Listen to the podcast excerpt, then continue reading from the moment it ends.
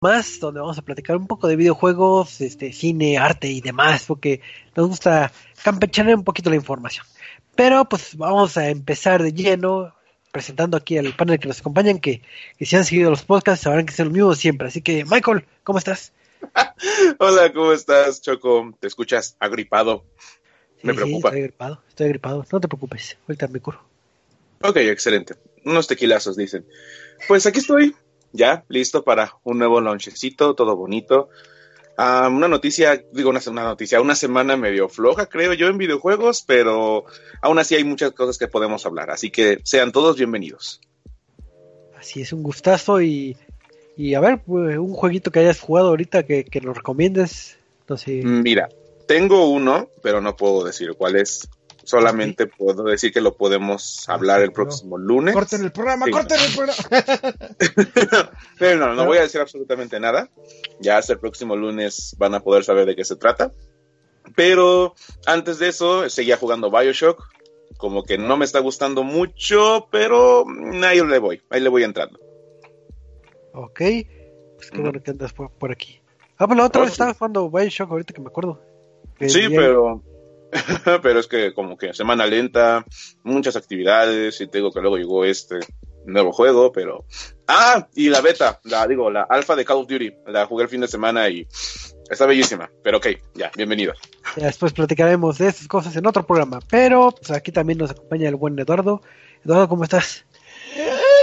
Muy bien, Cosmo, ya es una nochecita más para hablar de muchos videojuegos, ya andamos por aquí con todo listos para darle. Y, y pues ya, eso es, estamos, ya, para darle, sí, con todo. Vamos.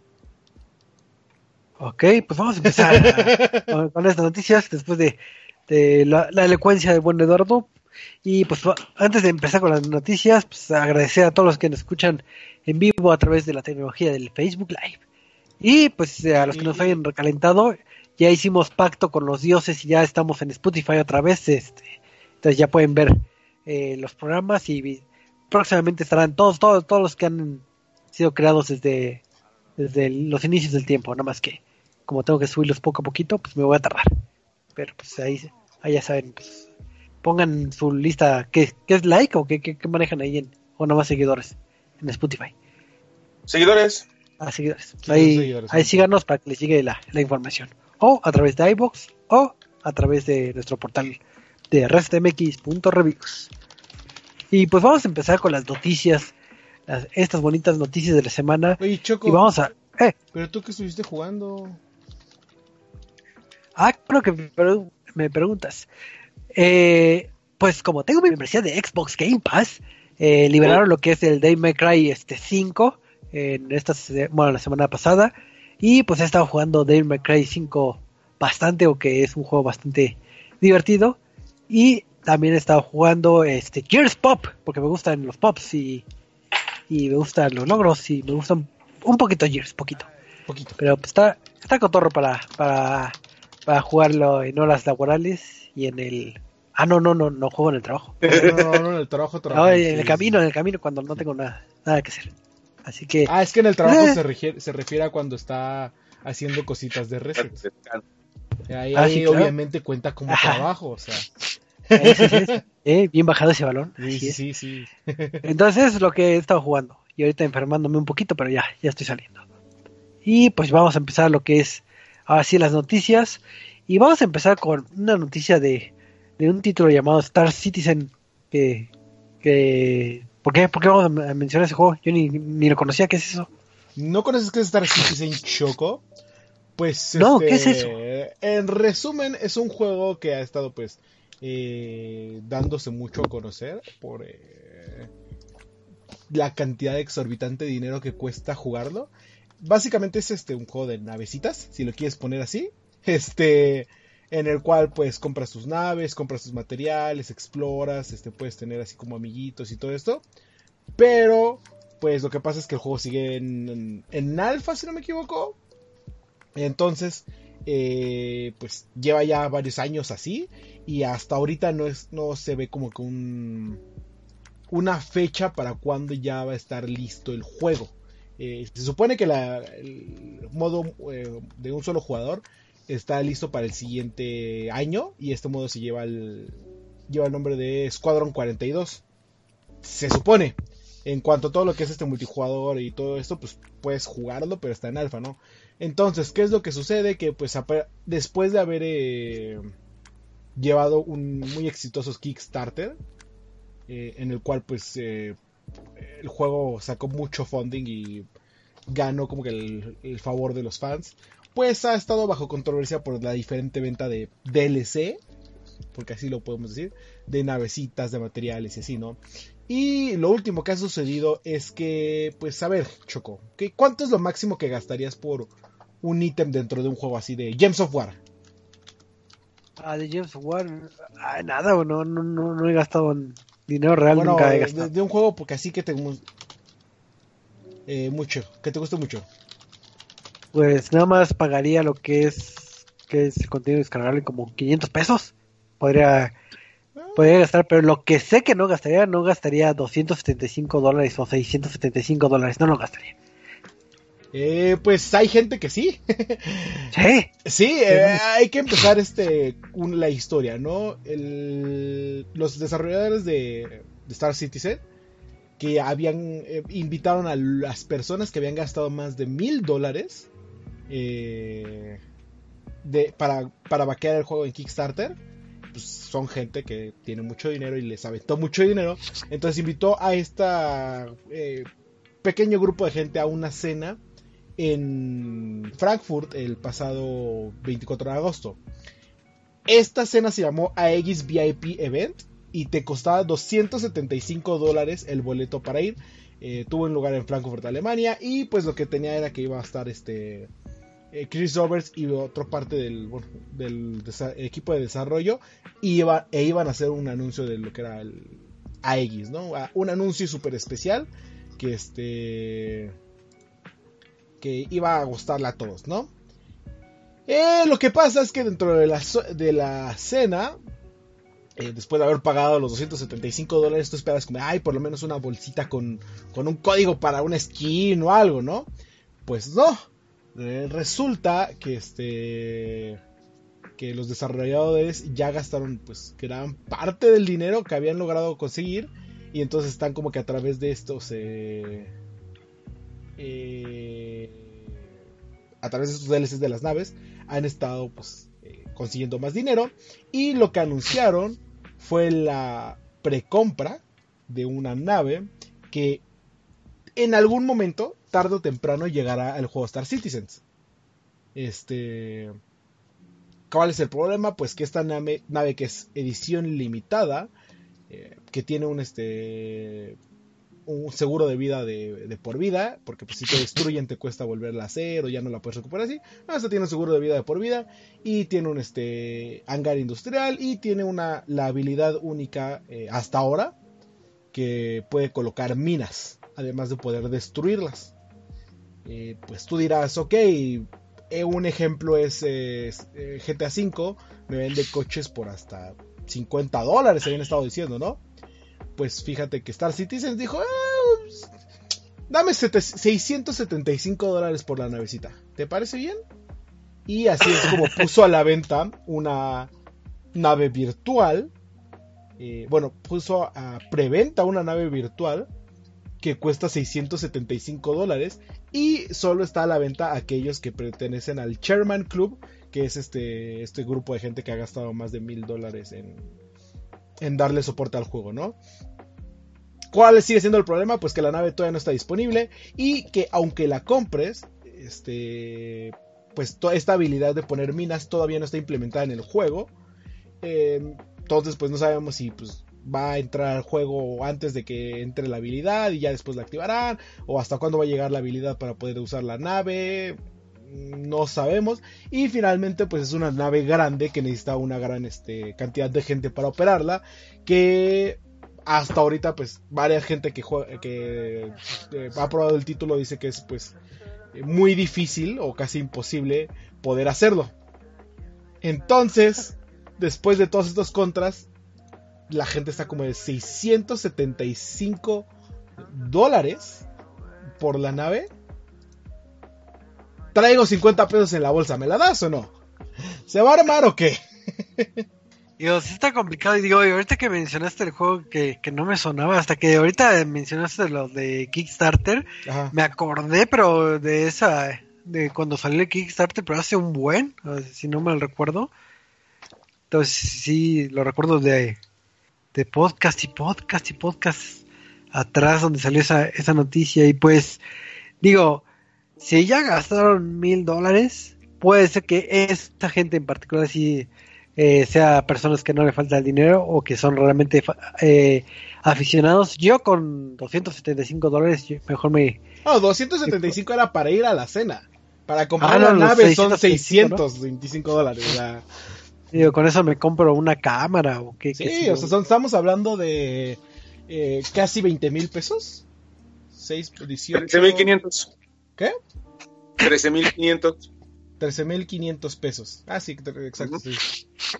Este 13.500 pesos. ¿Qué compras con 13.500? Un celular, un Xbox One, un eh, Nintendo Switch, una cámara. Una... Pero, deja minas, deja minas. Pero deja todavía no, porque no puedes, no, hay minas en el juego. pero bueno, sí, esa es la noticia de Star Citizen, así que pues de las cosas, eh, hemos visto cosas muy bizarras en ediciones especiales. Eh, creo que hasta ahorita esta se lleva la corona por no poder estar en el juego. Digo, como sea la edición de un millón de dólares de Saints Row 3, eh, todavía daba cosas que sí podía hacer. Bueno, todavía prometía cosas que sí podía hacer, ¿no? Esto sí ya, ya, ya, ya está muy loco. Yo creo que, digo, espero que no, pero yo creo que eh, va a terminar Star Citizen con una historia triste. Yo me, eso estoy profetizando. Entonces, en tres años, cuando hablemos otra vez de Star Citizen, se acuerdan de mí. ¿verdad? Pero bueno, vamos a pasar con, con, otra con otra bonita noticia. ¿Se acuerdan que creo que estamos hablando la vez pasada de, de lo que es el servicio de streaming de Disney Plus? Sí. ¿Sí? Sí. ¿Y Se, acuerdan que no sabíamos cuándo iba a llegar aquí? Sabíamos que en Estados Unidos. Ah, pues ahora ya sabemos. ¿Cuándo? Con la magia de, del cine ya sabemos. Pues resulta que en la D23, eh, en este evento de Disney, eh, pues ahora sí que dieron la fecha de lanzamiento para, para América Latina. Entonces, eh, la fecha es este, lo podamos este, disfrutar en el 2020, ya que había rumores que se iba a disparar hasta el 2021, pero ya lo vamos a poder tener en nuestras, en nuestras este, deliciosas y bonitas manitas. Entonces, pues hay que esperar ya un añito o menos de un año para tenerlo. Entonces, sí, estaban diciendo que iba a estar en enero, ¿verdad? En enero empezó el rumor diciendo que iba a llegar ya. Y hasta con precio con medio confirmado. Ah, pues ahí está ya. Ah, el precio. ¿Alguien tiene el precio? Según yo lo tengo por aquí en mi. sí, yo lo tengo. si lo quieres eh, rentar el servicio de manera individual, o sea, nada más, nada más Disney, Pixar, Marvel, Star Wars y National Geographic, te va a costar 129 dólares, 129 pesos, es que lo de, lo de Star Citizen como que me pegó. 129 pesos al mes. Si lo quieres con Hulu y con ESPN, te va a costar 169 pesos al mes. Y si quieres la anualidad, me imagino que también incluye Hulu y ESPN, e va a costar 1.490 pesos y eso te va a permitir tener todo el contenido de, Disney en 4K y también te va a permitir que cuatro personas lo puedan manejar en diferentes dispositivos, o sea, celular, consola, Smart TV, este, no, sé, lo que sea. Y hasta siete personas van a poder entrar a la, a la cuenta original que pagó. O sea, siete personas van a poder hacer su perfilito con su imagencita de, de la Elsa, del Frozen y con el Boss Lightyear. Ok. Pues creo que se, está viendo mejor, eh, mejor de lo que platicábamos en podcasts anteriores. Porque digo, ya teniendo ESPN y, Holo, el, y el Holo ya es, ya es un, plus bastante bueno. Y también estuvieron anunciando este varias este varias nuevas series que, creo que ya las hemos platicado la, la vez este, anterior que creo que era WandaVision, eh, lo que es Loki, lo que es este The Falcon and the Winter Soldier de, del universo Marvel, de lo que es la serie de What If, pero lo que de los nuevos anuncios, si no me recuerdo que no habíamos platicado, está que va a estar eh, esta serie de, de Monsters at Work, que es como la continuación de, de la película de Monster Inc., de la primera, si no mal recuerdo. Y también va a estar este entre esos programas este, raros hechizos, eh, un programa de basado en el universo de Toy Story donde va a estar nuestro gran amigo Forky y va a hacer, no sé si va a hacer preguntas o, de qué va a ser, pero pues va a estar ahí el buen, el buen Forky. Y creo que hubo ahí un trailer también de, de, Star Wars. Hubo muchas cosas de, de 23. Ya, ya las tendremos que este, analizar después. Todavía, todavía sigo impactado yo por todo lo que anunciaron de Star Wars, ver de, Mandalorian. Eh, no he querido ver el nuevo tráiler porque quiero guardármelo para este. Para Te va a gustar. O sea, he visto fotos y he visto lo de Rey y todo eso, pero no, no, no, quiero empezar con el hype. Es demasiado temprano. Pero viste, viste a Juan McGregor diciendo, ah, por eso. no, Sí, o sea, cosas como eso de series aparte.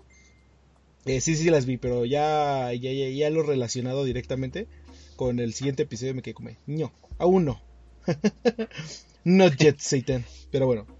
Este, ah, me están diciendo ahorita que también agregar que Disney Plus no va a tener contenido R. Ah, sí, ah. cierto.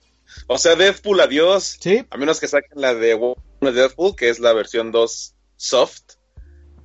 Madre, sí, cierto. Eso lo vi en la tarde también. Qué triste. en, las pequeñas letras chiquitas que, que, nadie lee, pues no, no va a haber ese contenido. Pero ahorita estaban comentando que, que en este evento hubo cierto hype. Y pues tocando el tema del hype, creo que eh, el buen Michael creo que está hypeado por una por un rumor. Digo, aclaremos la palabra rumor sobre un título bastante famoso de, de disparos disparos o algo así. A ver, oh, Bueno, antes, la pregunta. ¿A ustedes les gusta el Nintendo Switch? Sí. Eh, algo ahí de eso. No, es como a todos lados, ¿verdad? No, no. ni, que esperes algún Pokémon o algo así. No, no es noticia de Pokémon. Ah. Y también me imagino que son conocedores o les gusta Overwatch. Sí, sí, sí. También, también. algo ahí de eso, sí, sí, sí. Muy bien. No, pues... es como que tenga mi tracer este, en mi escritorio, mi chamarra de... Ah, los audífonos. Reaper, mis audífonos de diva. podrías decirte que me gusta, ah. sí, sí, sí, algo. Bueno. Ah, desde hace dos años se les había preguntado a Blizzard si iban a llevar Overwatch a la gran consola híbrida de Nintendo, a lo que dijeron, no. Y de hecho, todavía no hay ningún anuncio relacionado a ello. Pero de acuerdo a, un nuevo producto listado dentro de la tienda de Amazon, encontramos un case, o sea, una cajita transportadora para Nintendo Switch. ¿Y qué tiene que ver esto de Nintendo con Blizzard? Ah, pues que esta cajita tiene un logotipo de Overwatch, el logotipo del juego. Y de hecho tiene la licencia oficial de Nintendo y de Blizzard Entertainment. Esto nos está dando como el indicio o como la probada de que posiblemente algo haya por ahí, porque si bien es posible que hayan dicho en un principio que no, las cosas han cambiado a tal grado de que literalmente ya podremos ver un juego como The Witcher Wild Hunt. Eh, dejemos lo de las limitaciones técnicas y el display, lo que sea. O sea, vamos a tener un juego tan grande como The Witcher y todos estos juegos que ya han estado creciendo y que han ganado popularidad, pues ya los podremos ver en Nintendo Switch. Entonces, posiblemente, posiblemente podamos ver algo relacionado a esto, ya que también eh, en otras tiendas digitales se han filtrado como lotes o espacios de juegos que no se han anunciado, pero que ya están confirmados que saldrán para Nintendo Switch. Entonces, Esperemos que pronto nos puedan dar alguna noticia relacionada a esto. Y también como se ha estado dando como una creciente popularidad con esto, hasta nos pueden sorprender con un cross-platform, que nos digan que ya podrás jugar con tus amigos si los tienes en Xbox o en PC. En PlayStation no, porque se ponen de nenas. Y pues ya podrías jugar con todos, así que habrá que esperar a que nos digan algo de manera oficial. Pero mientras pueden ya encontrar este bonito case, que de hecho está bastante elegante y completo, en la tienda de Amazon. Es, ya, sí, sigue en la tienda de Pues, Amazon. ah, ah, porque- Hay que esperar a ver si se cumple la porción. Es lo que voy a decir, sigue en la tienda de Amazon porque por ahí leí que lo habían quitado, o sea. Pues si quieres lo verifico bien bien ahorita Sí. para que lo... Eh, es interesante porque recuerdan que en un mes, un mes y medio, viene este BlizzCon. Y había muchos este rumores de que. Bueno, no había rumores, pero sí habían dicho de que habían estado trabajando en un concepto para Overwatch 2 y muchas noticias. Entonces, eh, también cabe destacar que hay una nueva versión de Switch en el mercado, con un poquito más de poder y de batería. Entonces, eh, sí, sí, sí suena raro que la case de Overwatch haya sido anunciada eh, con las licencias de Nintendo y de Blizzard. Ah, y aún sin Overwatch, porque no es como que no es lógico que saques una case oficial o algún producto oficial de un juego que no tienes. Claro. Di- dijéramos, este, ah, pues es una eh, third party o es un este de esos que compro en el centro, ah, pues lo entiendo, o sea, es que son es producto, digámoslo, este, eh, en algún caso No pirata, oficial. ¿no? O sea, no oficial, ajá. Eh, pero es Power, es, si no me equivoco, es de la marca Power A que licencia productos oficiales de Nintendo. Entonces, sí te deja con muchos este, dudas y preguntas de eh, ¿será que sí vaya a llegar? ¿Por qué anunciarías? Y por ahí estaba diciendo este eh, ah bueno, este Choco se recordar. Por ahí estaba diciendo este Cosmo, un, un chico de XRZ que, que, que hay que recordar que falta un personaje de Smash. Y que pues originalmente nosotros pensábamos que para entrar en Smash tenías que tener así como que pues, la historia y todo eso. Y parece que también lo pueden usar para promocionar, como fue el caso de, de Hero, que acaba de entrar para promocionar el, lo que es este Dragon Quest, de la, la última entrega, ¿no? Entonces, ahí puede haber un... podemos llegar a imaginar un sueño guajiro en el cual se anuncia que uno de los personajes que va a llegar a Smash es un personaje de Overwatch y que pues aquí es cuando anuncian que Overwatch sí va a llegar a Nintendo Switch. Ya todo lo demás de de cross platform, de eso ya lo veo mucho más difícil que lo anuncien, pero sería interesante que sí sí sí sí digan que Overwatch va a llegar a Nintendo Switch. Sí sería Ah, una sí. muy mm, sí, sí, sí le daría un impulso en ventas. Eso sí, sin duda. Claro. Y el juego volvería a tener popularidad y todo, Sí, que no claro. la ha perdido, pero tampoco es la misma que podría compararse de hace un año, Sí, claro. más o menos. Y, y creo que es algo que a Blizzard sí le urge un poquito. eh, para pues como que ganar un poco de terreno. Entonces, este. Ya, ya dirá el futuro que. Que este. Que, que nos depara. Pues sí, ahora sí. sí que, que en su momento haremos la cobertura de, de, de este evento de Blizzard y ya veremos si nuestros sueños guajiros se cumplen o nada más estamos fantaseando un poquito más. Pero hablando de cosas guajiras y, y de cosas de fantasear, ¿se acuerdan que alguna vez había un dispositivo llamado Kinect? ¿Se acuerdan del Kinect? Sí, sí, claro. ¿Y yo? Y, y Ese ¿Y se acuerdan? arcaico. No, no sé si se acuerdan de este, efectivamente, este producto arcaico ya muerto, en donde al principio como que todos tenían sus dudas de que no, ¿qué tal si me están viendo? ¿Qué tal si, si oyen lo que platico? Que fue de las primeras este, informaciones que desmintían de, de que no, no te grabamos, no pasa nada. De, de, de aquel lejano Kinect, ¿se acuerdan de esos rumores? Sí. Claro. Ah, pues, ¿se acuerdan que también está esta plataforma, bueno, esta inteligencia artificial llamada Cortana, que, que también le puedes dictar comandos y para que te ponga tu, tu podcast favorito, RestMX, con comandos de voz? Claro. Pues resulta que no está del todo eh, hechizo el que no te estén grabando o no te estén escuchando. Porque resulta que, que se, se anunció, vamos a decirlo, que hubo una modificación en los, en los términos y condiciones que, que nadie lee. Pero se están viendo que las prácticas que maneja eh, Xbox para el audio sí permite grabar lo que son ciertos comandos en su momento para el Kinect y para también Cortana. ¿Cuáles eran estos fines?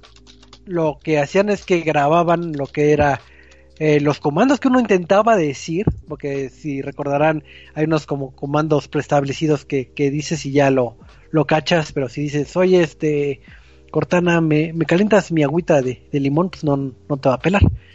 Entonces, sí capturan ciertos audios para pasarlo a, a terceros para ayudarle a, a lo que es este el aprendizaje que iba a tener este Cortana. Entonces, tus audios sí se llegaron a ocupar posiblemente y ahorita actualmente se llegan a ocupar solamente para situaciones de, de términos de conducta de que, oye, es que me dijo que, que me va a mandar la policía a, a mi casa, entonces, este, para que vean que sí es cierto, entonces sí se manda esos audios a, a, una empresa tercera para, para el análisis de esos medios. Entonces, eh, en esta época de la, de la privacidad y locura, pues nada más hay que tener cuidado porque pues ahora resulta que, que siempre que, sí. sí. Que siempre sí.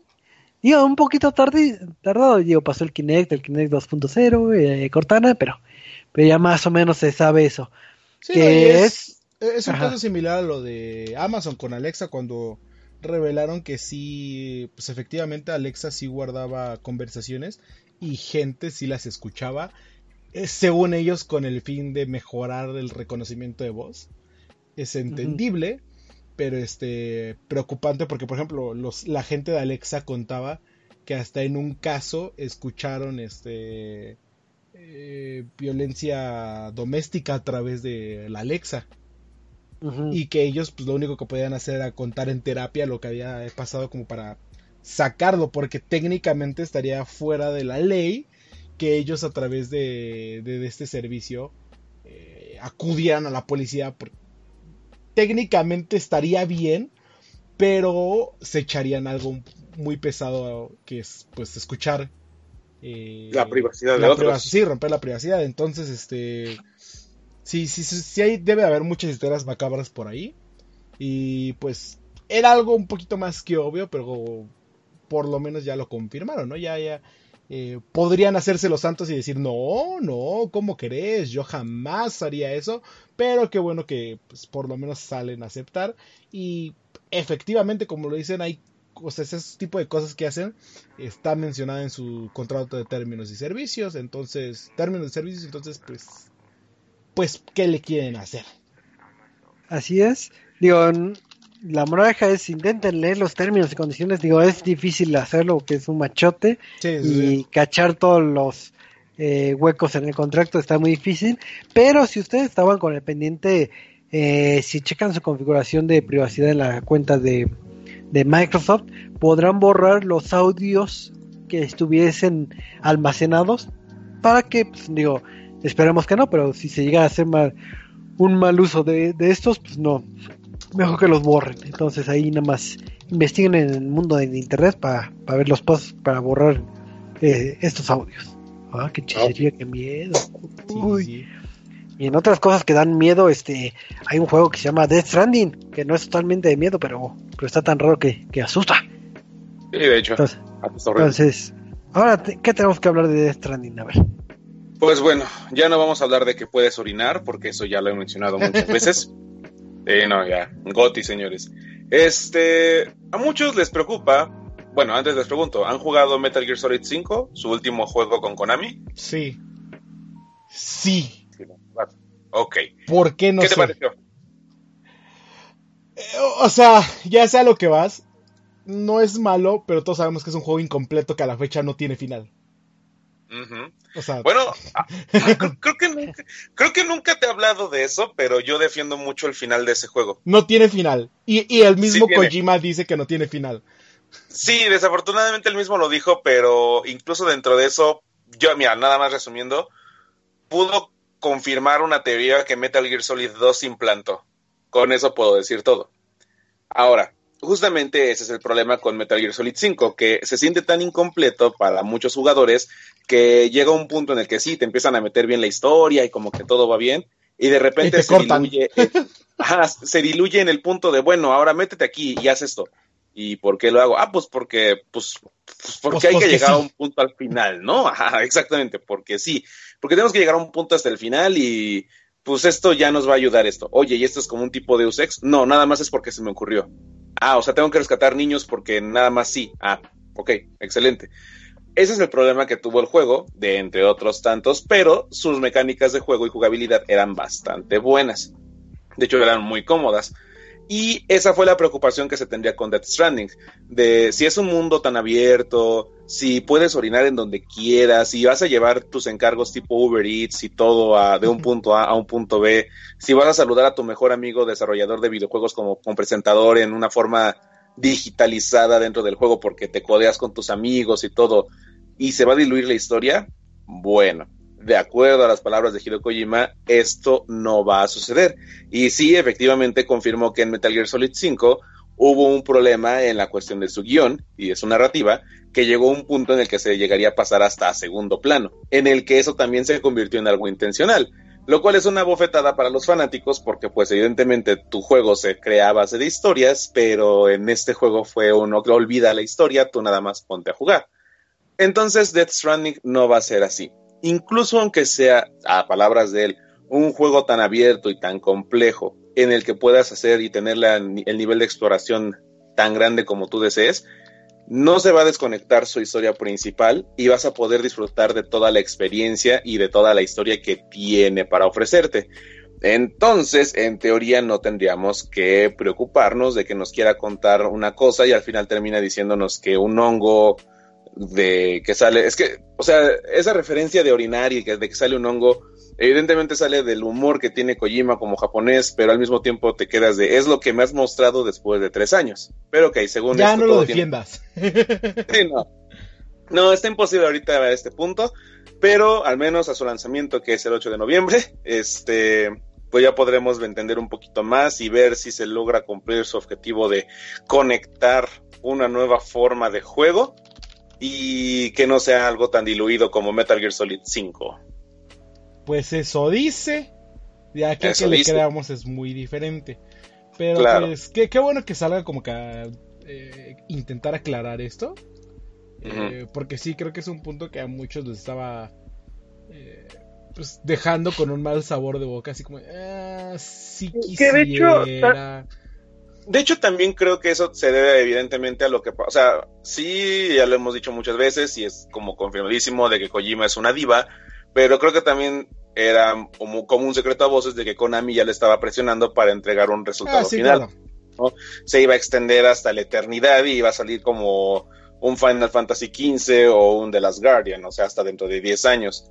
Pero en esta ocasión que le dieron carta y billete y cartera abierta a Kojima, pues esperemos que algo aproveche con todo eso, porque sí nos tenía con un sea lo que sea, la gente le va a super mega Sí, algo, algo, vas a, algo vas a opinar cuando veas el juego. Sea bueno, malo, neutral, algo va a hacer que opines. Así.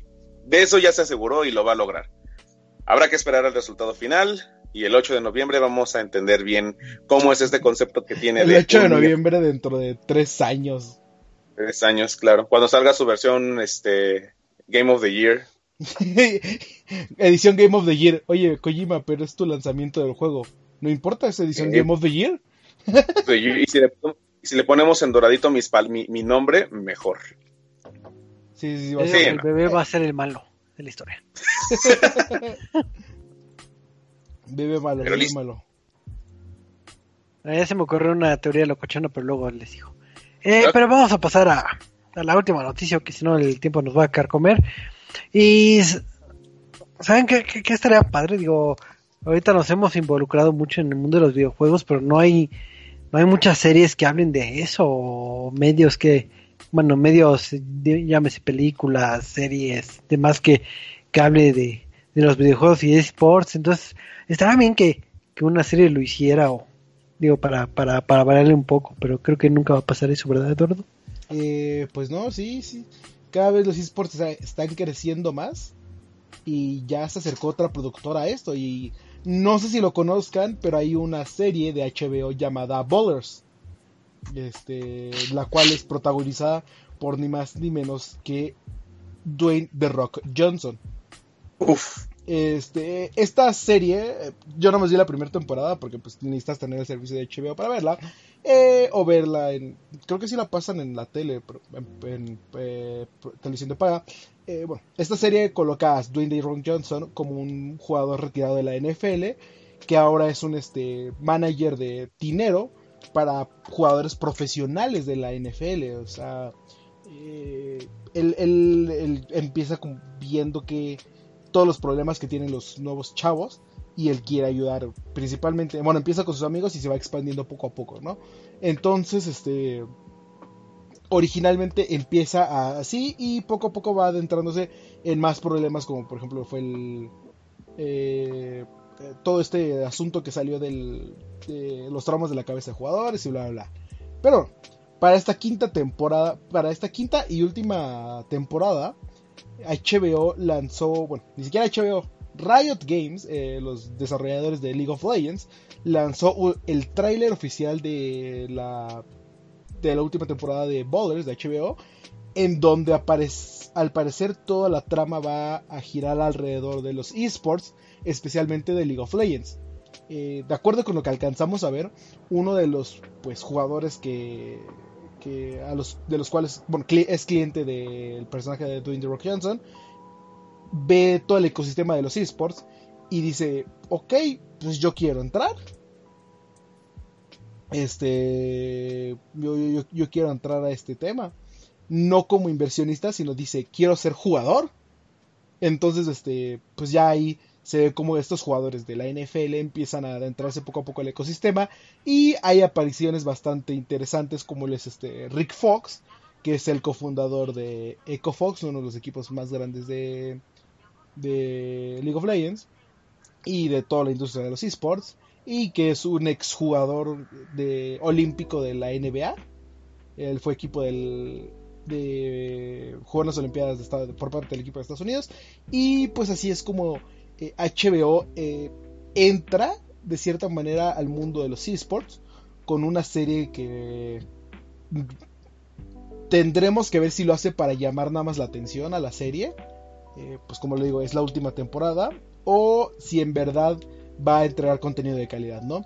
Es interesante porque el trailer lo que muestra es que los jugadores, bueno, llega el jugador del NFL y dice, ah, yo quiero jugar, este, quiero dedicarme a ser jugador profesional y los, el equipo profesional le dice, ¿estás seguro de que quieres hacer esto?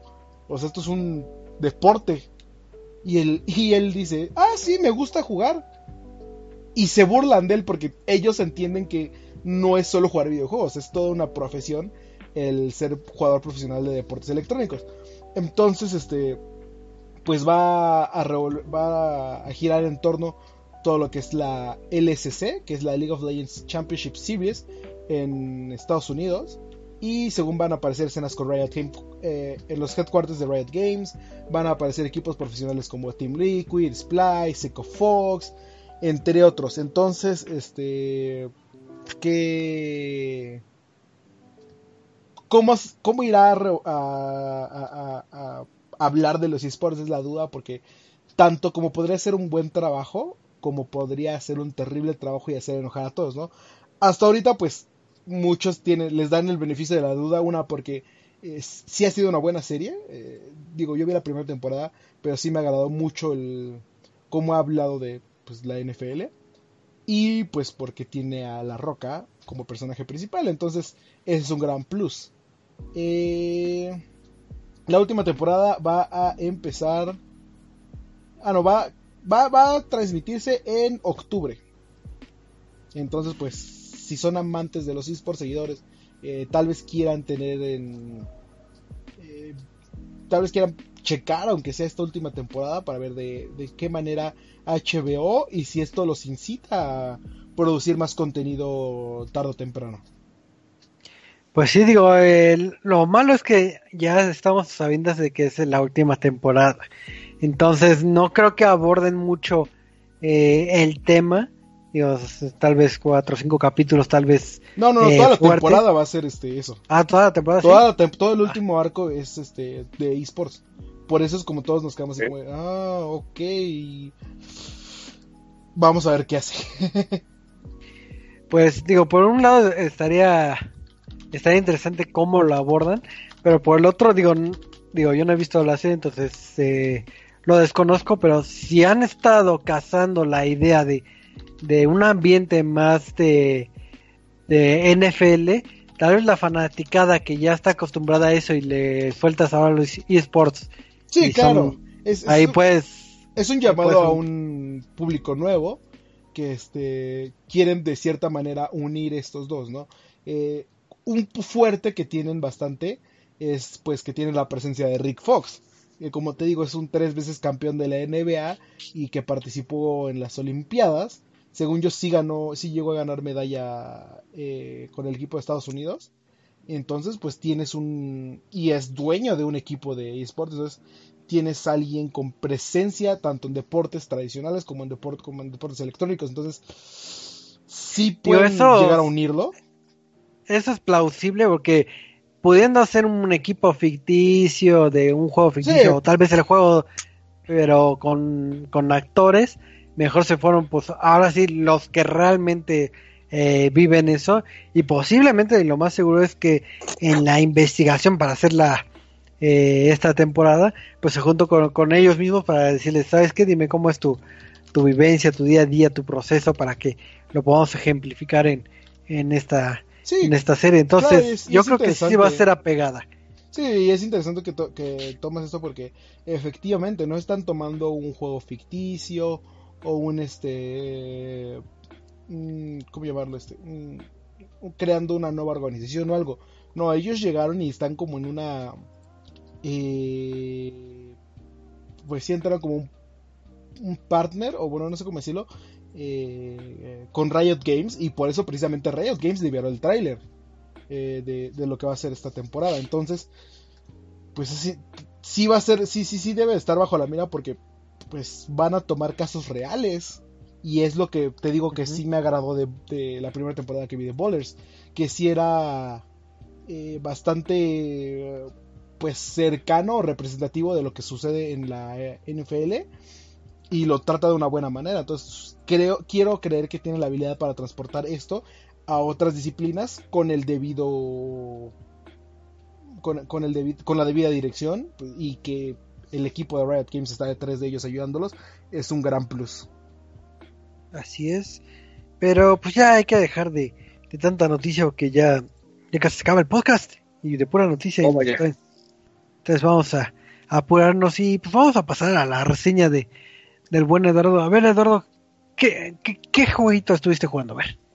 Pues este yo yo yo jugué un jueguito de plataformas en el cual tienes que recolectar eh, nueces y ¿Otra vez? una ardillita. Ay, no, ese fue de la semana pasada, ¿verdad? Sí, sí, no. Ah. Eh, no, eh, en esta ocasión jugué un título igual para Nintendo Switch. Ya saben que los indies están apoderándose de todo lo que es este la plataforma de Nintendo, eh, que lleva el nombre de Never Give Up.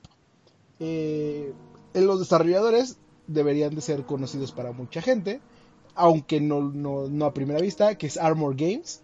Y pues si quieren saber así como de, oigan, ¿de dónde viene este juego?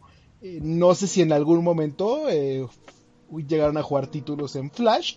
Tal vez las nuevas generaciones no, pero todos nosotros ah, que estamos ahorita sí recordamos esos tiempos de entrar a, a sitios como Congregate, como de estos títulos Flash. Y precisamente uno de estos era Armor Games. Entonces ahí sí no, no, no sé si ustedes hayan eh, jugado alguna vez de este tipo de títulos de Flash. Pues sí jugaba bastantes No. títulos de, de Flash porque era lo, lo in en aquel entonces, Sí, imagínate. Prendías qué tu triste. computadora, entrabas a un sitio en internet y te ponías a jugar. No tenías que pagar eh, juegos en digital, eh, pases de temporada, suscripciones, nada, nada. Entrabas y así. Pero bueno, eh, el principio de Never Give Up viene precisamente de estos títulos de Flash y es muy parecido a lo que originalmente era el título de Flash de Never Give Up. Eso, hay que destacarlo, que este es un título que llega, de, de, hace un salto de pues estar en, Flash a lo que ya es un juego en, una en plataformas como es este PC, Nintendo Switch, bla bla. Eh, ¿De qué trata este juego? Pues es plataformas. Eh, quisiera ponerlo muy al estilo eh, Super Meat Boy. Este, ¿cómo se llama el último juego de los chicos de Super Meat Boy? Ay, se me fue el nombre. Este, bueno, tomen como base Super Meat Boy. Es un juego de plataformas así, cuyo principal, pues, objetivo, bueno, no objetivo este, cuyo principal punto es que es difícil y que el jugador debe de aprender a jugar poquito a poquito. Entonces, ¿qué es lo que hace diferente Armor Games para presentarte un título que tiene como las bases de Super Meat Boy, pero no quiere que juegue Super Meat Boy? Eh, va este, cambiando el escenario. Entonces, ¿cómo plantea toda esta historia? Es que un personaje, eh, un monito azul de stick figure, así de, esos clásicos de Flash, despierta, bueno, despierta en, un, en su sueño y se sienta atrapado en un cuarto en el cual tiene que ir este, corriendo para llegar a la meta, porque hay diferentes cosas que lo intentan matar, ¿no? Sea trampas giratorias, sea misiles, sea láseres, sea lo que sea, eh, va, a despertar aquí y va a tener que llegar al final.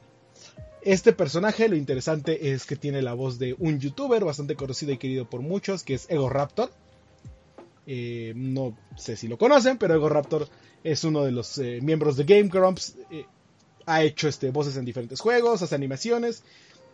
Y pues es el que hace la voz del personaje principal aquí, ¿no? Entonces, si te gusta ese personaje en YouTube, pues te puede que te agrade más el juego, ¿no? Pero bueno, volviendo al punto del juego, despiertas en el cuarto, dices, ok, tengo que salir de aquí. Pues ves el primer nivel, ah, es fácil, nada más correr de izquierda a derecha. Siguiente nivel, mismo escenario, pero agregaron algo, una sierra giratoria. Ah, ok, pues va, nada más la tengo que saltar. Tercer nivel, es el mismo nivel, pero ya hay una sierra giratoria y un misil persiguiéndote. Ah, y así a través de... Eh, ¿Son 10 niveles? este, por escenario que te va a ir cambiando poquito a poquito. Entonces, pues el primer nivel es nada más un camino recto y va agregando una sierra, va agregando un misil, va agregando un este, láser, va agregando diferentes cosas que tienes que ir esquivar poco a poco. El siguiente nivel ya tiene un salto y ya tiene más cositas. Entonces va a ir agregando sobre lo que acabas de pasar. Entonces vas a tener que estar pues superando el mismo reto con agregados diferentes una y otra vez para poder pasar al siguiente escenario. Y esto es lo que hace de diferente a eh, Armor Girls comparado con lo que es Super Meat Boy, comparado con lo que es eh, Dandy's Night, Celeste y todos estos, ¿no? Eh, el juego cuenta con seis mundos y cada mundo tiene 30 niveles, creo. Está además de que cuenta con batallas con jefes. Entonces, pues, mientras estés jugando, el juego te va... Si eres un jugador hardcore, vas a decir, ah, no, yo lo quiero jugar eh, 100 puntos de sin checkpoints. Y el juego te va a estar molestando así como de, oye, ¿ya te quieres rendir? ¿Ya te quieres rendir? Y de aquí el nombre Never Give Up, nunca te rindas, ¿no? Si sientes que es muy difícil, te da la opción de, después de varias muertes, ah, me voy a rendir, ya, me lo voy a saltar, ya me cansé, no quiero más. Entonces, pues ya te saltas ese nivel y continúas con el siguiente. Eh, si, si tal vez piensas que es muy difícil y no quieres rendirte y dices, bueno, mejor este le bajo tantito la dificultad, pues puedes meterle eh, diferentes agregados, bueno, diferentes eh, modificadores como lo es este checkpoints, como lo es eh, saltar indefinidamente, o sea, en vez del double jump normal, puedes seguir saltando y sigue estando el botón para rendirte cuando quieras hacerlo, ¿no? También para agregar al nivel de dificultad no solamente son los saltos y los desafíos, sino que este, va a haber como monedas coleccionables, eh, vas a tener que completar el nivel eh, de bajo determinado este tiempo para darte como que estos puntos y puntos y puntos para desbloquear diferentes cosas. Entonces, pues eso es este lo que de lo que trata básicamente el juego. En el aspecto gráfico, en el aspecto visual, debo decir que todo lo que es la creación del mundo, bueno, la creación del escenario, es bastante impresionante.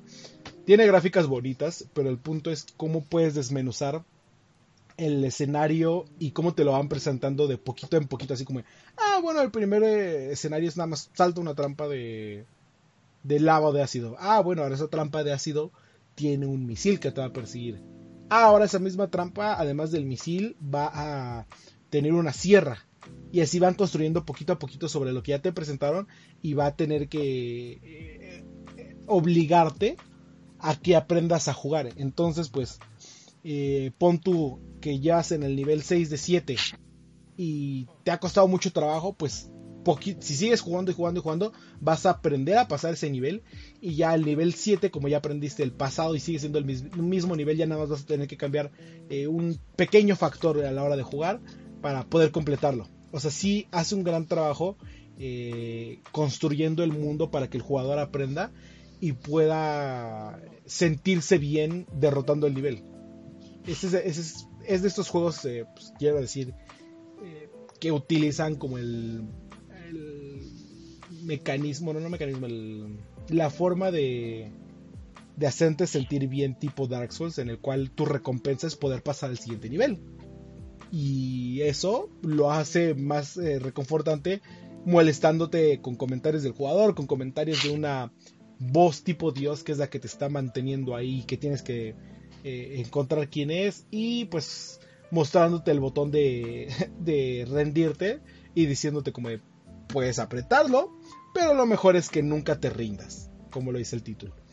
Entonces, eso es este principalmente lo que es el juego y pues ya todo lo que es el agregado es el aspecto musical que cuenta con tonadas bastante eh, rápidas que complementan pues el caos del juego conforme va creciendo y que pues hay diferentes escenarios van cambiando cada uno eh, tanto como visualmente como en el aspecto de eh, jugabilidad pues si al principio nada más veías trampas como de pequeños este, cierres giratorias y de misiles ya después estas se van a ir incrementando en un diferente mundo con sierras que se mueven, con eh, muchos más misiles, con este... Eh, ¿Qué más se ponen? Láseres que también se mueven o que te van siguiendo. Entonces va, va, va creando un gran desarrollo o un progreso de personaje, ¿no? Eh, tal vez los que le vayan a sacar el mayor, pues... Eh, iba a decir dinero, pero no, este, la mayor eh, pues, cantidad de horas de juego es, son todos los hardcores que les gusten los juegos de plataformas y lo que busquen es obtener la menor cantidad de tiempo, porque pues efectivamente el juego al, al buscar que hagas esto, te ofrece todo lo que es eh, eh, tablas de, tiempo, leaderboards, este, herramientas para que hagas speedruns y muchas cosas más. Entonces, eh, eh, si eres de estos que les gusta hacer speedruns en juegos de plataformas, te va a interesar mucho. Y si pues eres un eres alguien que simplemente le gusta juegos de plataformas eh, tipo Mario o tipo Super Meat Boy o quieres algún desafío, pues les digo que Never Give Up tiene esta posibilidad de tanto ir como enseñándote de poquito en poquito a, ser tan difícil como quieres que sea el juego. Digo, de las cosas rescatables, bueno, que se me hicieron curiosos del título, es el que te apremie o te no te haga sentir mal si no puedes. Creo que muchos títulos de, de este, vamos a decirlo, subgénero, que es estos que son súper eh, super difíciles, comúnmente suelen o insultarte o ni, o ni decirte nada. Entonces, digo, no es que sea necesario un, un aliciente, pero, pero está padre que, que si te rindes en el juego, y dicen, no importa, pues ahora sí que es un, un, juego, no tienes por qué impresionarme, tú, tú continúas jugando. O sea, eh, que te pongan esas palabras de aliento, creo que, eh, que es un plus este bastante curioso que, que, que, lo pongan. Así ya no me siento tan mal. Sí, y lo platican los desarrolladores, te dicen como, ok, sí, el juego sí fue creado para ser difícil, eso lo aceptamos 100%, eh, pero también lo creamos para que eh, los jugadores puedan ir aprendiendo y puedan controlar qué tan difícil quieren que sea el juego. Eh, pues como dices, no tiene, no tiene caso que este entonces sí, más bien sí tiene caso. Hay un nicho muy especial de jugadores fanáticos de Front Software que les gusta estar sufriendo eh, a cambio de ese sentimiento de, ah, puedo decir que logré esto. Eh, sí, Michael, sí, tú. pero también eh, ellos saben como que pues no, no por eso voy a eliminar a todo un sector de jugadores que tal vez les interese y quieran venir a jugar mi juego. Entonces pues lo que quieren es que aprendas y que efectivamente no te rindas. Les digo, es, un, es un juego bastante bonito, eh, bastante... Está padre para traerlo en el Nintendo Switch, porque pues lo llevas, eh, es corto, entre comillas, digo, los niveles... Eh, el speedrun te hace este... Te pide que lo termines en 4 minutos cada escenario, que son 7 niveles. Entonces, pues, te digo, cada nivel se pasa relativamente corto. No, bueno, cada... Sí, cada nivel de los diferentes escenarios se pasa relativamente corto. Y pues este es, es padre ver cómo va cambiando el escenario y cómo lo van haciendo más difícil. Y luego si quieres conseguir todos los coleccionables, pues se va subiendo la dificultad y más y más y más. Entonces, Digo, lo padre del juego es que hay juegos este complicados, juegos difíciles que son injustos, que que te ponen así el pixel más complicado del mundo y para que caigas justamente en ese cuadradito. Y esa frustración de cuando es injusto creo que no está tan padre. Y en el caso de, Never Give Up creo que es bastante justo. Es difícil, pero, sí, pero justo. Y el motor físico detrás de todo lo que es el, tipo de salto, el, el double jump, está bastante bien hecho. Entonces no, no, no, no, no se siente como te digo, no, es de esos plataformeros que hasta te, te dificulta el pasar por las trampas porque no lo puedes mover tan libremente o sientes que es difícil. No, es bastante intuitivo, es bastante natural todas las acciones del personaje, tanto como eh, saltar, tanto como deslizarte por abajo, hacer este wall jumping. Tiene muchas dosis de plataformero que, que conocemos de, de tradicional y no intenta cambiar mucho sobre eso, sino simplemente utilizar el escenario para ponerte un desafío. Entonces, si les gustaron todos eso, bueno, si les gusta todo lo que es este eh, programas como bueno, programas, juegos como este eh, Super Meat Boy y más de los mismos eh, desarrolladores, este juego les va a gustar. Entonces, pues ya saben, esta, esta es la recomendación de la semana. Así es, pues gracias por tu recomendación. Creo que se ve más bonito que el otro de las noches. Así como que no, no me llama tanto la atención, pero pues ahí está la, recomendación de la semana. Y pues vamos a ir pasando ya lo que vendría siendo el tema random de la semana, que, creo que ya les habíamos prometido en el podcast pasado más o menos hablar de, de ese tema, si no mal recuerdo, que es pues ahora sí que este evento que, lo esperamos año con año, a veces con muchos anuncios, a veces no tanto, que es la Gamescom. La Gamescom de, este año pues, nos dejó ciertas noticias, ahorita veremos si son noticias importantes o no, porque hay que recalcar y recordar que, que tuvimos varios eventos pegados, muy juntitos, que puede que algunas noticias ya no sean eh, primicias, pero pues eh, vamos a ver qué, que, nos eh, comentó la... Bueno, ¿qué, es la Gamescom? Entonces no sé quién tenga el primer dato duro sobre esto. Eh, pues lo primero que vimos fue la Opening Night Live, que es este eh, noche donde um, parecido a los Game Awards van dando anuncios, van presentando premios, pero pues es como que la noche de apertura de todo lo que va a venir en Gamescom y fue lo donde nos estuvieron mostrando eh, trailers, platicando eh, que pasaban desarrolladores, pasó Kojima a presentar a el nuevo el personaje de de este Jeff Kifley de, de Ludens Fan. Entonces, pues creo que fue un gran inicio ver eh, todo esto y, em, y si no me equivoco empezaron con este Gear 5. Entonces mostraron un nuevo trailer cinemático eh, enfocado ya más en todo lo que vamos a ver, este, bueno, con un poco de lo que vamos a ver directamente en el juego, con Katias peleando, eh, nuevos enemigos, este, qué es, contra qué va, a ser los jefes finales y demás cosas. Entonces creo que fue un buen inicio con ir directamente con Gear 5 y pues con un, la consola que es este eh, con, bueno, con uno de los anuncios que pues, fue de lo más emocionante, ¿no? Además de que eh, estuvieron platicando que sí va a tener la capacidad para 4K y 60 cuadros por segundo en lo que es la campaña. No especificaron si en todo lo que es, es multijugador y lo demás tendrá. Pero pues también hablaron sobre lo. sobre este crossover con Halo Reach. En el cual tengo entendido que si preordenas este la edición especial o algo así, vas a poder obtener los skins de de ay, se me fueron los personajes. Eh, uno es Jorge, si no me equivoco, el, de la Ah, los de Rich. De, de Rich, ajá, el de la calavera en el casco es este Jorge y la chava se me olvidó el nombre. También se llama Cat. Creo que sí. Creo que también se llama Cat la de Halo Reach. Ahorita checo.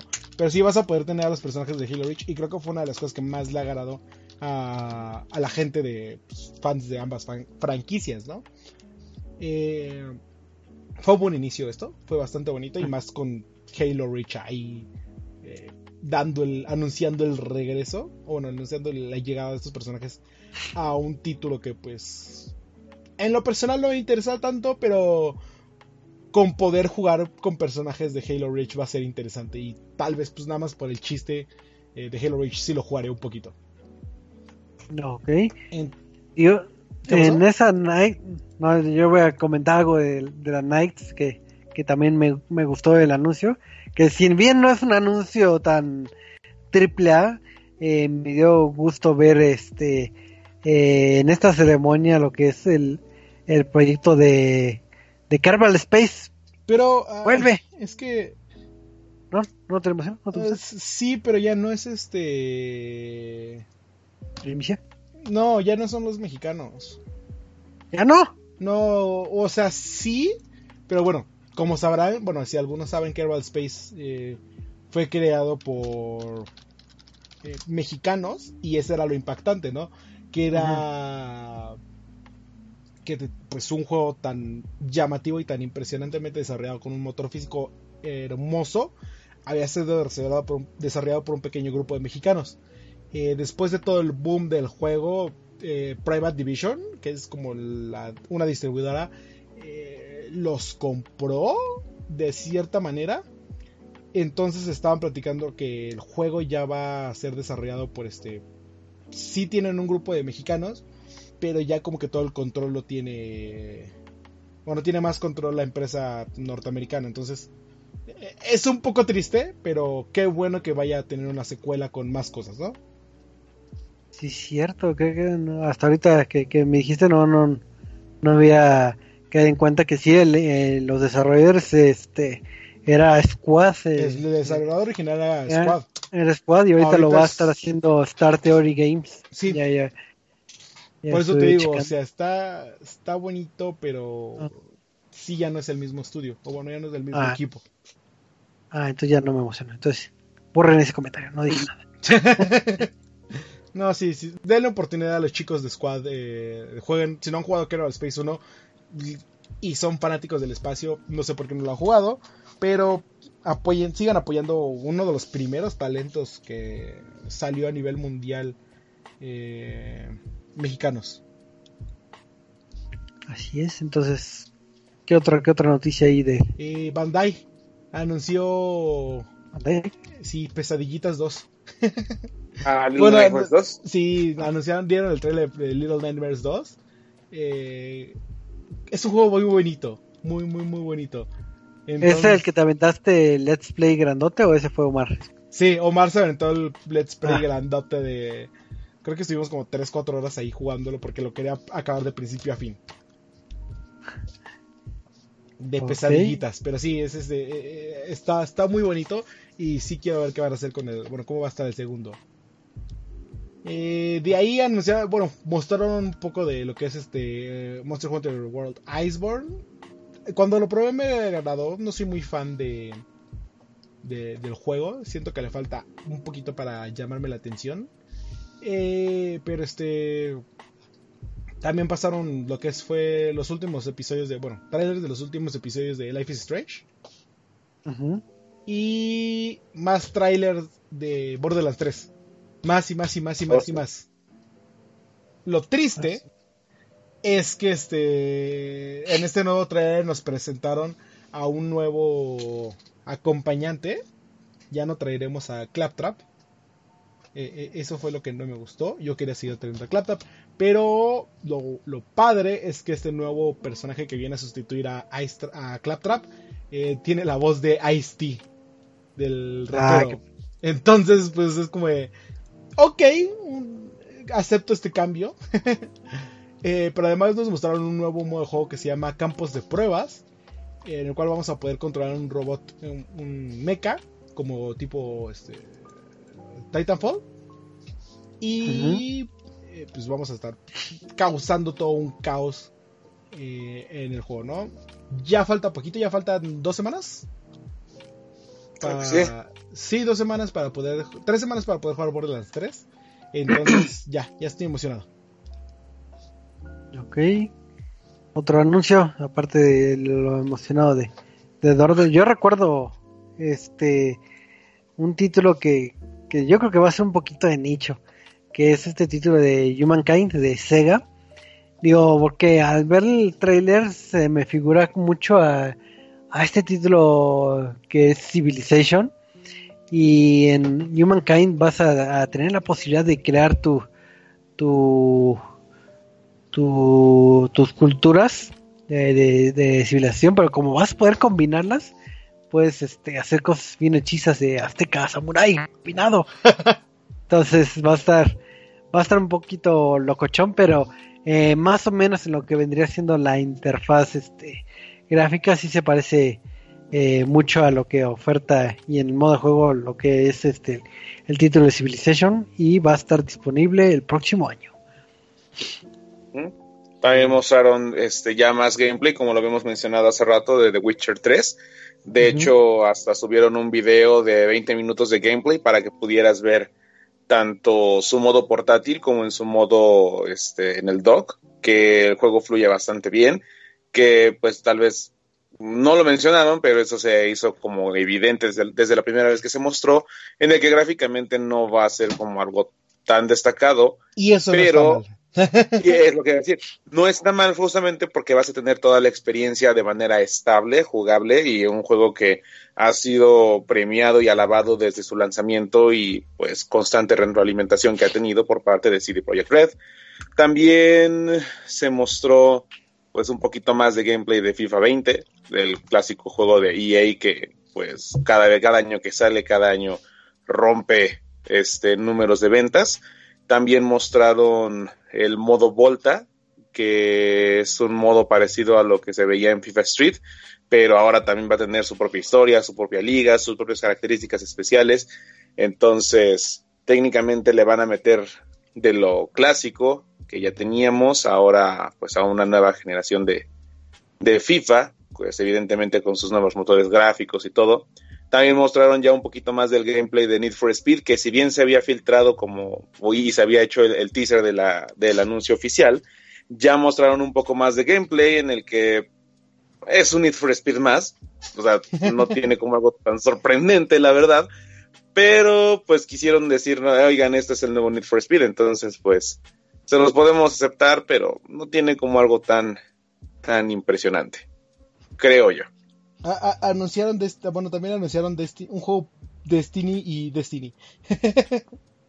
es que hubo un juego que se llamaba Disintegration, que igual era de los chicos, es igual de este Private Division, eh, los chicos de Kerbal, y, y tiene al, a uno de los co-creadores de Halo, que es este uh, Marcus Leto, el cual es, un juego de disparos de primera persona eh, en el espacio que te deja controlar navecitas y, y tiene modo campaña y multijugador y tiene los personajes y básicamente dije estoy viendo Destiny y se ve bonito quiero jugarlo entonces este se llama Disintegration por si, por si quieren un ojo ahí. Y Destiny mostró un nuevo trailer de lo que era Shadow Keep, de esta nueva expansión que va a llegar en mitad de septiembre, si no me equivoco. Eh, ah, no, va a llegar el 1 de octubre. Este, pues ahora sí que esto va, lo interesante va a ser que esto ya viene después de la separación de Bungie y Activision. Entonces, pues ya Bungie está haciendo lo que quiere, eh, separado de Activision, y pues veremos cómo afecta esto con la expansión de Shadow Keep, que nos platica un poco de la, de la, del regreso de los Vex y de qué va a estar pasando en, de vuelta a la luna. Entonces, pues, sí, más Destiny. Y creo que una de las cosas más interesantes que, o sea, no, no es como que la quiera jugar, pero se me hizo interesante, fue el este, que continúen haciendo películas interactivas. Eh, y anunciaron una que se llama Erika, eh, desarrollada ah, por Flavor Works. Que este, pues, no le quiero dar la el, beneficio a Netflix de decir que ellos hicieron uno, pero si jugaron Bandersnatch, o bueno, si vieron Bandersnatch en Netflix es algo de ese estilo. Eh, no fueron los primeros, no. Por eso me peleó. Este, creo que uno de los primeros fue uno que se llamaba Late Night Shift. Sí, de hecho tuve la oportunidad de, de, reseñar el de Late Night. Digo, ya como hace tres años, creo, digo, no tengo la fecha ya tiene su... Y bastante buena. Era bueno. Ajá, por eso me sorprendió que no lo hayan seguido hasta que Bandersnatch hizo el suyo. Y ahorita ya anunciaron otro que se llama Erika. Entonces, este, este juego, bueno, de Erika ya está disponible para PlayStation 4. Entonces, pues si quieren ver algo de ese estilo, vayan y jueguenlo. Y finalmente, pues mostraron un poco de lo que era eh, Call of Duty Modern Warfare del 2v2. Que pues el alfa ya se llevó a cabo el fin de semana pasado. Eh, ya nos dirá este, Michael, ¿cómo, ¿qué tal estuvo? Si quieres, se los puedo decir rápido. Mm, ¿No? Pues. Eh, se me hizo adictivo. Eh, recientemente me he estado volviendo fan de los first person shooters, sobre todo de Call of Duty. Ya empecé como a jugarlos todos para adentrarme un poquito más a su contexto. Eh, me gustó que las, las, partidas eran rápidas, en el sentido de que no tenías que pasarte 10 minutos en el lobby esperando a que cargara una partida los encontraba súper rápido. Igual no, nunca tuve ningún problema de desconexión ni de crasheo, absolutamente nada, lo cual se me hizo muy raro. Em, las armas no sentí que estuvieran tan desniveladas. Muchos se quejaban de que no, que tenían que nerfear, que tenían que modificar, que porque la pistola estaba muy OP, que los, los rifles de asalto estaban muy mal. Pero eso creo que también depende de la habilidad del jugador. Eso creo que se ha quedado como muy claro. Me gustó lo del detalle que habían mencionado de que su reloj que ahora va a utilizar el jugador eh, al momento de estar jugando va a tener el de eh, la hora de la consola. Entonces generalmente mis partidas eran como a las doce y media y aunque no te marca un eh, doce y media de la noche y estás en la madrugada, mm, sí se ve bonito el detalle de que el reloj pues cada vez que vas jugando en una nueva partida va avanzando. Se agregó dos modos incluso dentro de esta alfa que es el de 2v2 y otro que también era igual, pero ahí en vez de que te dieran las armas aleatoriamente, tú tenías que encontrarlas en el mapa. Entonces, quien llegara al arma primero era el que podría haber tenido la racha de baja o incluso te podrían ganar a puro puño limpio. Está bonito, gráficamente también está bastante bien. Eh, ya no se ve tan mal como Black Ops 4, que de hecho creo que en PlayStation 4 es una de las muy, como una experiencia muy pobre como que baja bastante la calidad que tiene. Y en esta ocasión no. Creo que Infinity Ward sabe lo que hace con el sistema que ya tenemos y se ve bastante bien. Se ve, me, recuerda no a los colores llamativos de Black Ops 3, pero está bastante llamativo cómo logra mantener un juego bastante fluido y estable. Pero también habrá que ver ahora el modo multiplayer, porque pues sí, una cosa es mantener un espacio cerrado con cuatro jugadores al mismo tiempo pero ahora tener a los demás jugadores al mismo tiempo y luego con el cross platform va a ser algo que vamos a ver a mediados de septiembre. Ok. O sea que si, si le pudieron dar su, su probada, eh, valió bastante la pena, creo yo. Me gustó bastante. Y eh, espero con ansias ahora el multiplayer para ver si la misma experiencia estable y rápida, sobre, sobre todo por lo rápido de encontrar una partida, se mantiene. Y una vez con eso, ver qué tanta retroalimentación tienen con las armas. Que insisto nuevamente, eso depende más de habilidad. Porque yo pude tener una, una racha de bajas en cuatro partidas y de repente me volteaban todo con un cuchillo o con una granada. Entonces siempre es la habilidad del jugador. Bueno, sorprendente. Ok. Pues yo creo que, salvo que ustedes recuerden otra noticia de calibre, digo, Hubo, hubo varias, pero creo que el, el Nintendo Direct de Indies también acaparó mucha información y como que ya, ya ahorita ya no lo vimos como algo nuevo, sino que ya es de todo lo que platicamos este anteriormente, ¿no? Sí, sí, y de hecho este una desarrolladora que tuvo eh, bastante participación fue esta fue Bandai que ah, vio muchos dio muchos trailers de todo lo sucedido eh, empezando con este cómo se llama esta cosa de Kakarot. Bueno Dragon Ball Z ah, Kakarot. Ajá, en el cual mostraron que toda la saga de Cell de, va a estar disponible en el juego. Eh, pues, como saben, todo el juego de Dragon Ball Z, Kakarot lo que busca es como que, ah, pues quieren la historia de Dragon Ball Z, tengan la historia de Dragon Ball Z. Entonces, pues van a pelear, sí, otra vez. Van a pelear desde que lleguen los androides hasta que matan a Cell y todo esto, ¿no? Eh, pues como van viendo, van agregando saga, saga, saga. Eh, dieron ahí un demo, bueno, mostraron un demo de lo que va a ser Code Vein. Eh, otro tráiler de One, One Piece Pirate Warriors 4 eh, pues, otro juego de peleas. este. Eh, ah, Man of Medan, que creo que ya está disponible. Este juego de. De la antología. Que este, son como leyendas urbanas. Entonces, pues, si les agrada los juegos de terror, de ese estilo pueden probarlo. Y ¿Sale la llorona? También, no sé. sale, sale el 30 de agosto. ¿Sale el 30 de agosto? Ah, ok. Ah, ya esta semana. eh, ¿qué, más? ¿Qué más? ¿Qué más? Ah, te mostraron un trailer de One Punch Man, A Hero Nobody Knows, que es otro título de, estilo peleas.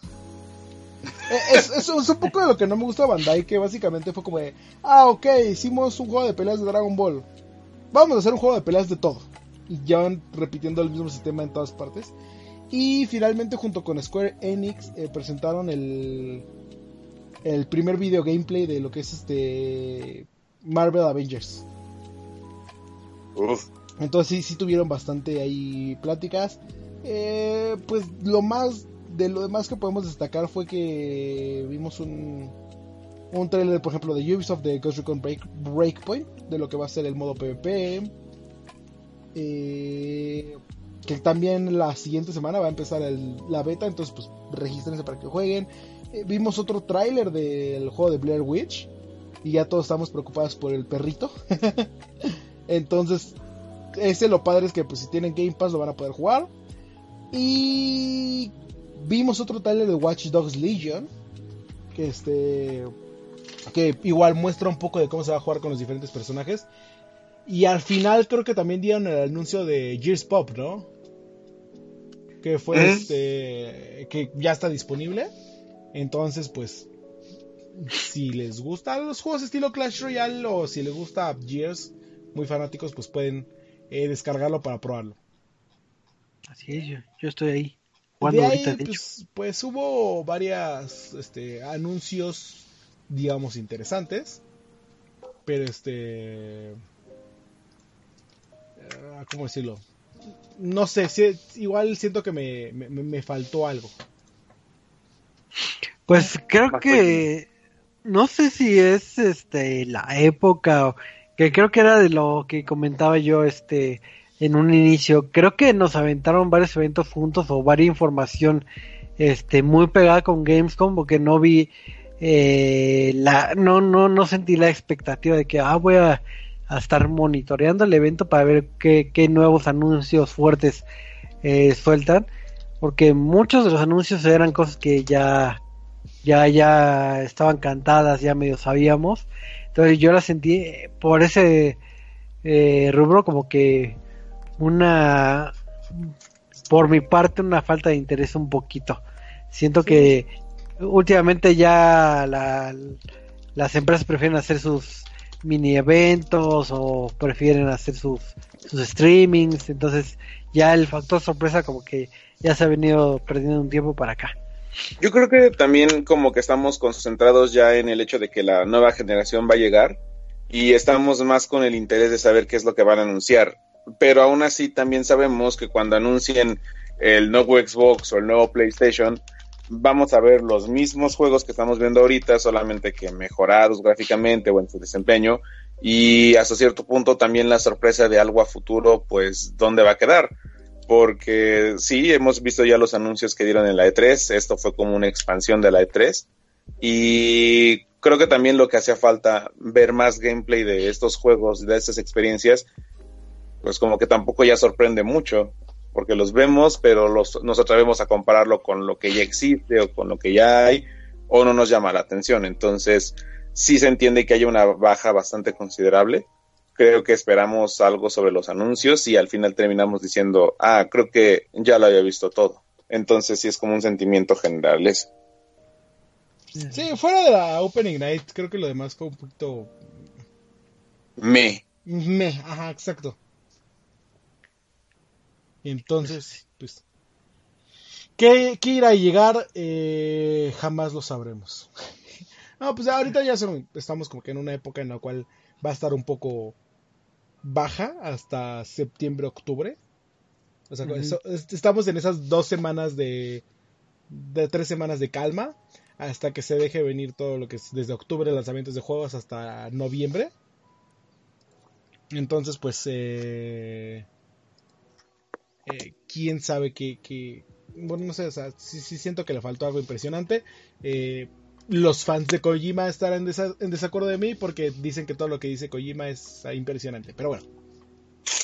No, fíjate que eh, te, voy a ser muy honesto. no sé si sea la edad, no sé si sea ya la experiencia, pero a este punto, más o menos como a principios del año, sí ya era de Kojima, ya dame el pinche juego. O sea, creo que con Metal Gear sabíamos a lo que nos, nos ateníamos porque pues es Metal Gear, ya conocemos la historia base y sabemos lo que puede decir, te puede decir A, B o C, y uno como fan lo va a entender. Pero el pretender que Death Stranding va a ser la máxima revolución del juego, eh, que va a ser lo que va a unir a los jugadores y a las comunidades y todo, pero insisto, creo que eso es lo que me deja más impactado porque mostrar que tu personaje puede orinar sí entiendes que ya hay realismo a lo que a Red Dead Redemption 2 fue de mira los testículos del caballo que se mueven, pero de verdad es lo que queríamos ver con el juego, verdad, o sea, eh, debe tener una connotación, nuevamente no creo que sea lo que pudieras haber mostrado. Creo yo que, por ejemplo, lo de Ludens fan está bonito, o sea, hasta eso es algo jocoso. Nuevamente, a Kojima le gusta meter a sus amigos en sus proyectos pero tal vez sí ver algo un poco más tangible, por ejemplo, eh, ya extendiéndonos un poquito más a este tema, se mostró a puertas cerradas la trama del juego, la misión que le encargan a este Norman Riddles para que tenga que viajar de un punto A a un punto B.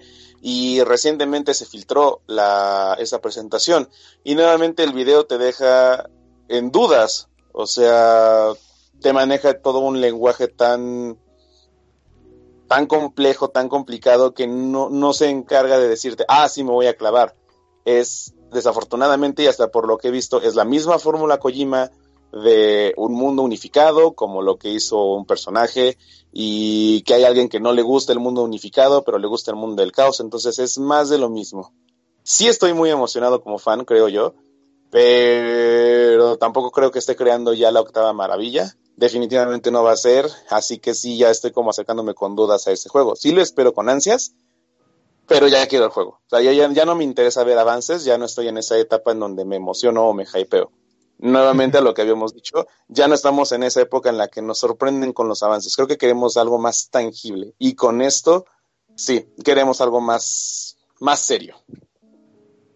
Ok, pues ya tendremos eh, eh, momento para hablar más de Death Stranding, pero ese día no será hoy porque pues, ya el podcast ha terminado. Así que pues, vamos a pasar con los anuncios parroquiales, las despedidas. Así que Eduardo, despídete y anuncios parroquiales. Pues muchísimas gracias por acompañarnos esta nochecita. Ya saben que lo esperamos la siguiente semana, igual a la este mismo ahora mismo lugar. Eh, mientras tanto, no se pierdan los martes a las 9 y media lo que es el Watchtower para hablar de esports. Y miércoles a las 9 y media Centenaria de Control para hablar sobre todo lo referente a League of Legends. Tal vez estén discutiendo un poquito de cómo les venimos adelantando la serie de Bowlers. Eh, van a tener ahí un par de invitados para hablar. Entonces, pues, eh, no se les olvide. Y me pueden seguir en Twitter como arroba edicc1117. Y entonces, muchísimas gracias, este Michael. Anuncios parroquiales. Pues muchísimas gracias por acompañarnos en este bonito lounge. Uh, mención rapidísima, en una semana se cierran los servidores de Naughty Dog para PlayStation 3, juegos como Uncharted 2, 3 y The Last of Us se van a cerrar, así que si tienen la oportunidad de jugarlo, jueguenlos porque pues era un multiplayer muy bonito. Y pues manténganse al pendiente de todas nuestras redes sociales, de la página restmx.reviews y me pueden seguir a mí como en Twitter como arroba donde ranteo mucho y me quejo mucho y dramas, dramas mil, pero nunca dejen de jugar y gracias por su compañía. Así es, muchísimas gracias, este Michael. Y pues recuerden que si quieren sintonizarnos en vivo, no, hacemos estas grabaciones a través de, nuestro canal de Facebook que es reset.tv y a las que es nueve y media hora, hora de México o si no en su versión recalentada a través de iBox, nuestro sitio de resetmx.reviews o desde la tecnología del Spotify, porque sí, todos tienen Spotify. Y entonces ahí búsquenos. Pero pues bueno, pues agradecemos a todos los que estuvieron ahí eh, en el chat en vivo y, y pues yo creo que nos vemos hasta la próxima semana. Así que cuídense mucho y vamos a jugar. Bye. Adiós.